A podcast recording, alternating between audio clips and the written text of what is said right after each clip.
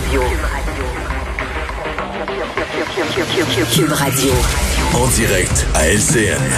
Le commentaire de Mario Dumont avec Paul Larocque et toute son équipe. Aux aînés et aux victimes de violences conjugales. Une chance qu'en ça, dimanche 19h30 à TVA.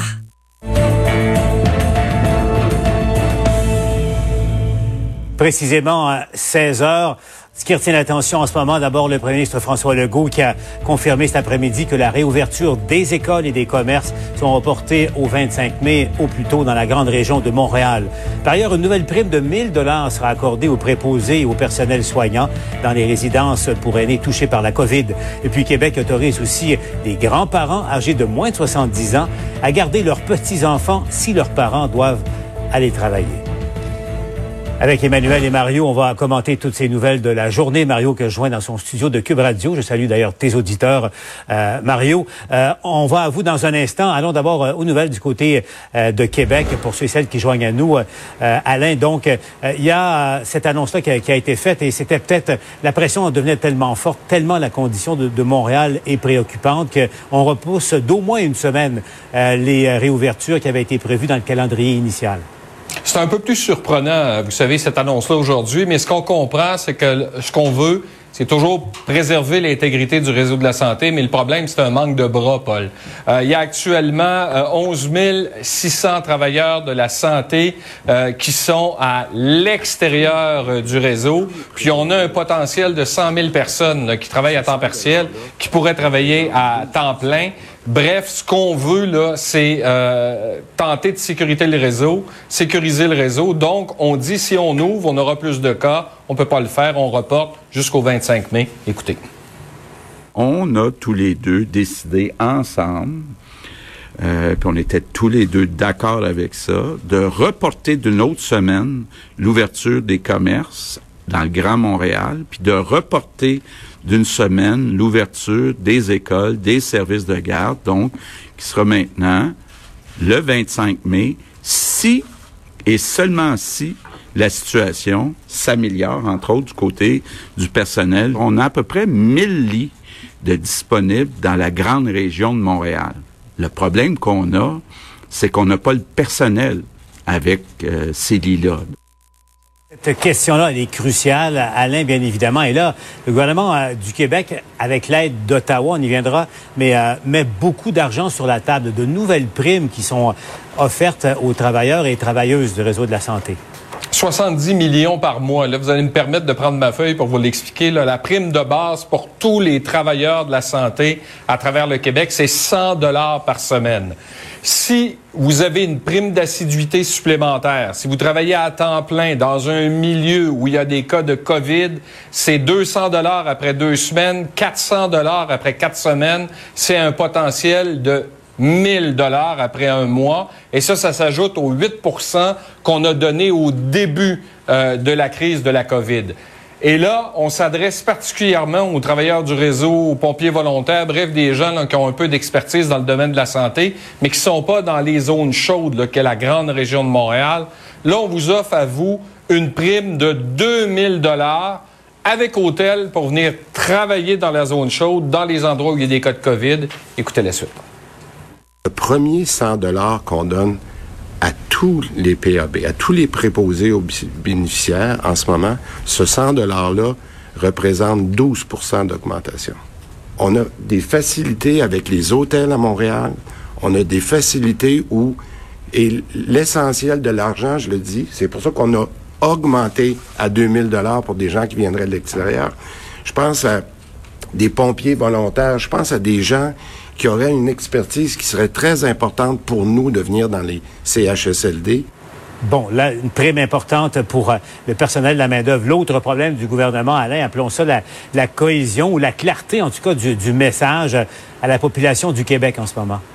Oui, entre autres pour les travailleurs de 60 à 69 ans. On sait qu'il y a eu un changement de discours. on vous disait, vous ne pouvez pas être en contact avec des enfants si vous avez plus de 60 ans. Hier, on a annoncé qu'on demandait, entre autres, aux enseignants et aux gens qui travaillent dans les services de garde de se rendre. Mais évidemment, il y a une condition pour que vous soyez en bonne santé. Si vous avez des maladies chroniques, vous n'allez pas vous retourner au travail. Et le gouvernement s'est défendu aujourd'hui d'avoir changé de message pour des raisons économiques. Il dit la situation évolue et surtout, on entend les récriminations de ces gens qui ont plus de 60 ans. Écoutez. Personnes en, qui ont en, bas de 70 ans qui sont en bonne santé peuvent, s'ils sont en bonne santé, aller travailler. Si on l'empêche de travailler, on va nous accuser de faire de l'agisme. Les gens en bas de 70 ans, qui sont en bonne santé, qui veulent, qui voudraient aller garder leurs petits-enfants pendant la semaine pour que les parents puissent aller en service essentiel, ça va être, c'est permis, ça va être permis.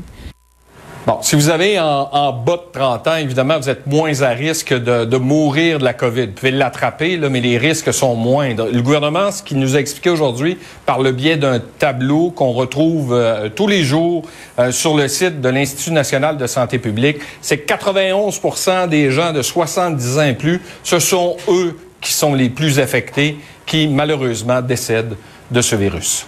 Alain Laforêt en direct à l'Assemblée nationale. Avec euh, Emmanuel et Mario maintenant, on va faire le tour de, tout ça parce qu'il y a quand même beaucoup d'informations aujourd'hui. Mario, d'abord sur euh, euh, ce message aux 60-69 ans et la cohésion et la clarté du message. Qu'est-ce que tu en dis? Ben, je pense que ça a été bien, là, comme on dit en, termes de couture. C'est un reprisage. L'opinion publique avait fortement réagi. Et j'insiste pour dire, euh, l'opinion publique, là, je voyais aujourd'hui des réactions euh, sur nos réseaux sociaux du groupe TVA, tout ça des gens qui supportaient le gouvernement, là. cette majorité silencieuse qui savait que c'est pas facile pour le premier ministre, des décisions difficiles tous les jours, puis qui, qui le supportait à travers des petites erreurs, des petites affaires, et qui là, on les sentait décrocher en disant non mais là ça n'a pas d'allure. Qu'est-ce qui se passe avec les gens de 60 à 69 ans? Euh, Changement d'idée en quelques heures, on comprend pas. En tant que grands-parents, ils peuvent pas voir leurs petits enfants, mais comme pour aller voir des enfants étrangers, pour aller les garder, euh, il y avait là une rupture et c'est pas l'explication avait même pas été donnée hier à la conférence de presse, ça a été garoché comme ça. Donc là, aujourd'hui, M. Legault lui-même, avec son style, son humilité, a pris le temps de l'expliquer.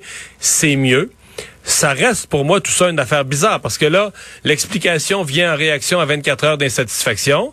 Puis là, on modifie la règle. les grands-parents maintenant ont le droit euh, de garder les, les, les petits-enfants. Avec là, qu'est-ce qu'on se dit? On se dit, OK, les, les grands-parents ont le droit de garder petits-enfants parce que, mais pas le droit de les voir si c'est pas utile à l'économie.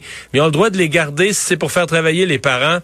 Tu sais, on est dans des messages complexes, toujours sur le bord d'être contradictoires. Euh, pour moi, c'est une zone de turbulence importante pour le pour le gouvernement qui celle-là, qui s'ajoute évidemment à, un ensemble, à une incapacité de reprendre le contrôle d'un CHSLD, une incapacité de reprendre, de reprendre le contrôle à Montréal. Ça fait des semaines où euh, le, le, gouvernement, tu sais, son point de presse quotidien est quand même euh, quand même exigeant là. Oui, Manuel, le premier ministre qui était là hein, aujourd'hui, hier, c'est la vice-première ministre qui a, qui a fait l'annonce, en tout cas, de cette euh, décision-là. Qu'est-ce que tu en penses sur le message d'aujourd'hui là-dessus, Emmanuel? Je pense qu'on a un gouvernement qui essaye de corriger le tir, mais en même temps, ça laisse l'impression d'un gouvernement qui est toujours en réaction. C'est plus lui qui c'est comme il décide d'orientation, puis comme elle ne fonctionne pas, euh, il est toujours en mode réaction. Moi, cette histoire de 60 à 69 ans, je veux dire, premièrement, là, si vraiment c'était purement basé sur des questions de santé et des risques de mortalité, docteur Arruda les a ces statistiques-là, il aurait pu les expliquer hier. Là. Et ça, ça fait partie du problème de communication. Là, à un moment donné, c'est qu'on est dans les gros messages populaires. Là, on oublie de rassurer les gens avec des faits, des données, la science. Et c'est vrai que les gens les plus à risque, là, le taux de morbidité, euh, de mortalité chez les 60 à 69 ans, c'est les gens qui ont des maladies cardiovasculaires, etc., etc. On aurait pu l'expliquer au jour 1. La réalité, c'est quoi, Paul? C'est qu'on se retrouve avec un gouvernement qui prend, on est rendu dans la gestion du cas par cas. Alors, on veut rouvrir les écoles. Pour ouvrir les écoles, on se rend compte que ça va prendre de la main-d'œuvre. Donc, on trouve une façon de justifier que ces gens-là rentrent travailler. Là, on est en pénurie de main-d'œuvre. Comment on va trouver des chauffeurs d'autobus? Ah, si on baissait l'âge un petit peu, ça irait mieux. OK, mais on va baisser l'âge, mais là, les grands-mamans sont pas contentes. Fait qu'on a juste la politique pour les grands-mamans. C'est de la politique publique au cas par cas. Et comme me faisait remarquer Mario un peu euh, plus tôt, le risque pour le gouvernement, c'est qu'en politique, le cas par cas, on s'en sort rarement pour un gouvernement. Là. Je veux qu'on revienne sur un petit bout de, la conférence de presse, euh, les propos du docteur euh, Arruda par rapport à ces questions et des commentaires et des critiques euh, qu'on entend. Mario, tu y référais. revoyons ça. Des gérants d'estrade, des personnes qui disent que c'est ça, qui devrait être fait, il y en a plein. C'est normal, puis ça fait partie de la, nature. Mais méfiez-vous des gens qui ont la vérité. Moi, je peux vous dire que les plus grands scientifiques de ce monde ont déjà dit qu'ils ne savaient pas encore ce que c'était. Est-ce que c'est au directeur de la santé publique de tenir des propos comme ceux-là? Bah, on peut comprendre. Il fait, il fait des conférences de presse tous les ben, jours. Il est devenu excédé un peu. Moi, moi j'ai un problème de fond. J'ai un problème sur le fait que euh, il est, lui, l'espèce de gardien de la médecine, de la science, de la santé publique euh, dans cette euh, dans, ce trio-là. C'est ça qui est son rôle. Et à un moment donné, il a, au fil des semaines, il a, il a parlé beaucoup. Et quand, quand il change d'orientation, là, il doit toujours... Dire, un changement d'idée, on le sait, en communication publique, un changement d'idée, c'est majeur. Là, on est quand même dans une période où les gens acceptent que ça se passe vite. Le, virus, on le connaît pas. Le virus, on le découvre. Donc, il faut s'adapter.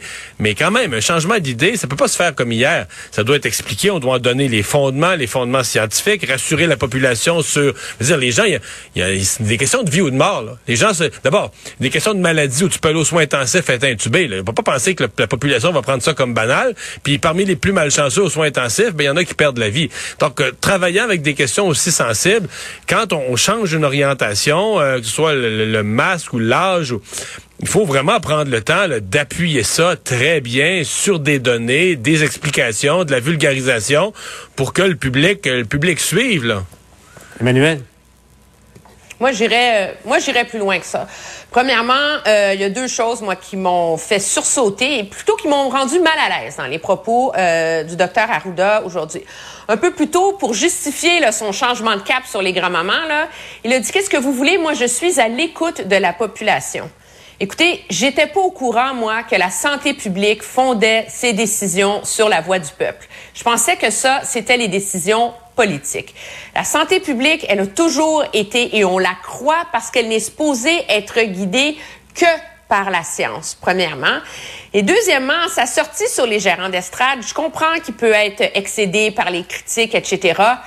Mais c'est pas vrai qu'on ne sait pas. C'est vrai qu'il y a beaucoup d'incertitudes, mais il y a des institutions, il y a des coalitions de scientifiques, il y a des consensus scientifiques qui émergent autour de cette maladie-là sur la planète.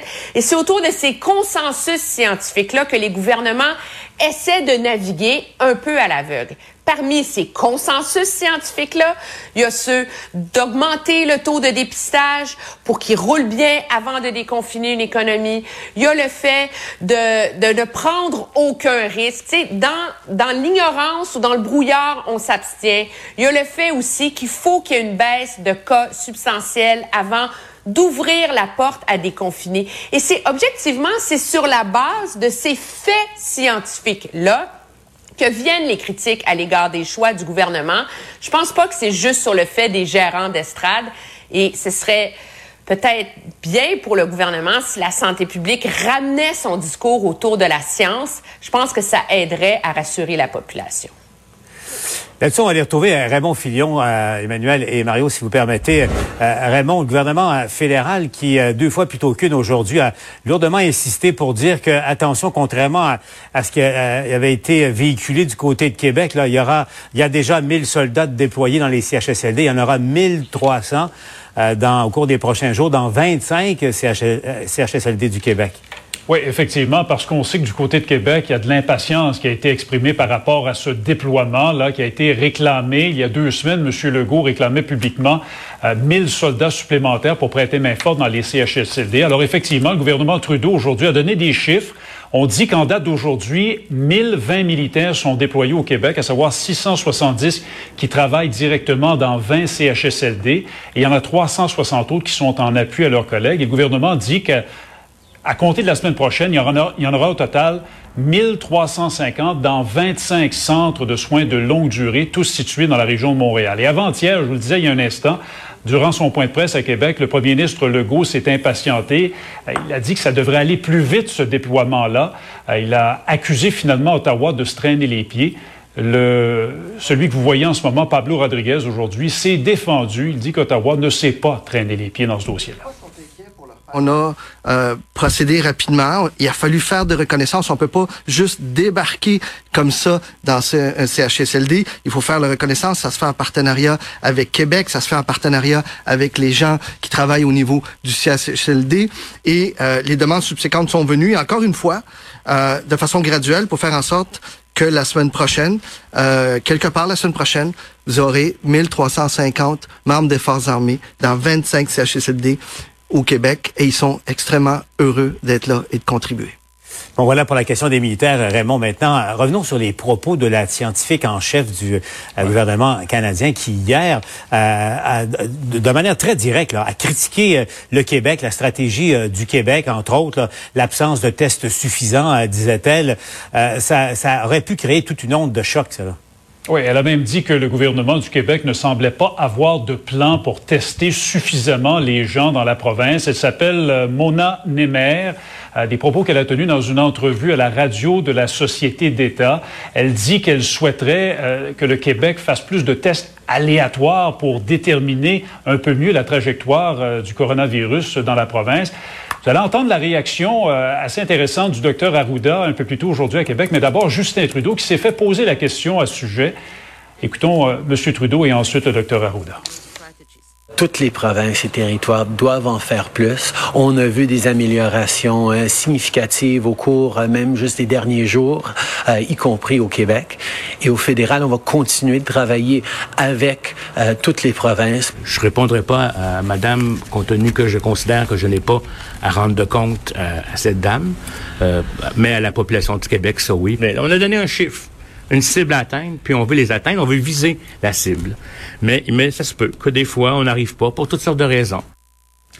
Fait, intéressant en terminant, euh, Madame Nemer, la conseillère scientifique de Justin Trudeau, devait accorder des entrevues aujourd'hui. Entre autres, elle devait nous parler aujourd'hui à LCN, mais ça a été annulé. Euh, conflit d'horaire, nous a-t-on dit. Comme par hasard.